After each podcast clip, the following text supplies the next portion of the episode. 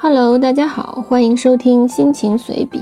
我是白天爱上晚霞，生活没有那么精彩，让我们享受现在吧。今天是二零二三年六月十日，天气晴朗，白云朵朵。距离上周最后一颗智齿的拔除已经快过去两周了。谁能想到，一共四颗智齿，两个是正常的，另外两个竟然都是超级复杂的，一个是横着长，另一个还没有长出。但是已经比正常的牙齿还要巨大了。拔牙的过程漫长而煎熬，缝针是不可避免的，而且缝了好几针。前三颗是在疫情之前就已经 game over 了，这最后一颗择日不如撞日，五月三十日走到了生命的终点。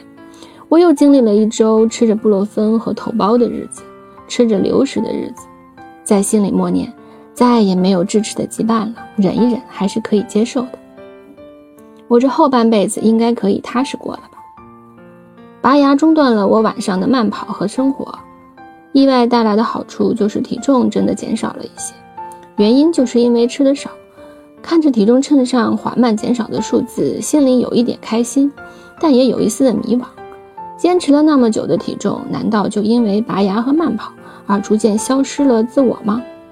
维持了数十年的体重，是因为我的意志和坚持。而现在减轻了一点的体重，也是因为我的意念和坚持。我的意念是什么？我到底在坚持些什么？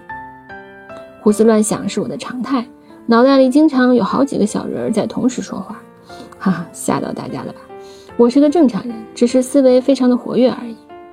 今天先说到这里吧。今天是我的声音首秀，没有刻意的变换嗓音，没有蓄意的矫揉造作，只是想记录一下。在流年似水的时光里，在纷繁复杂的喧嚣里。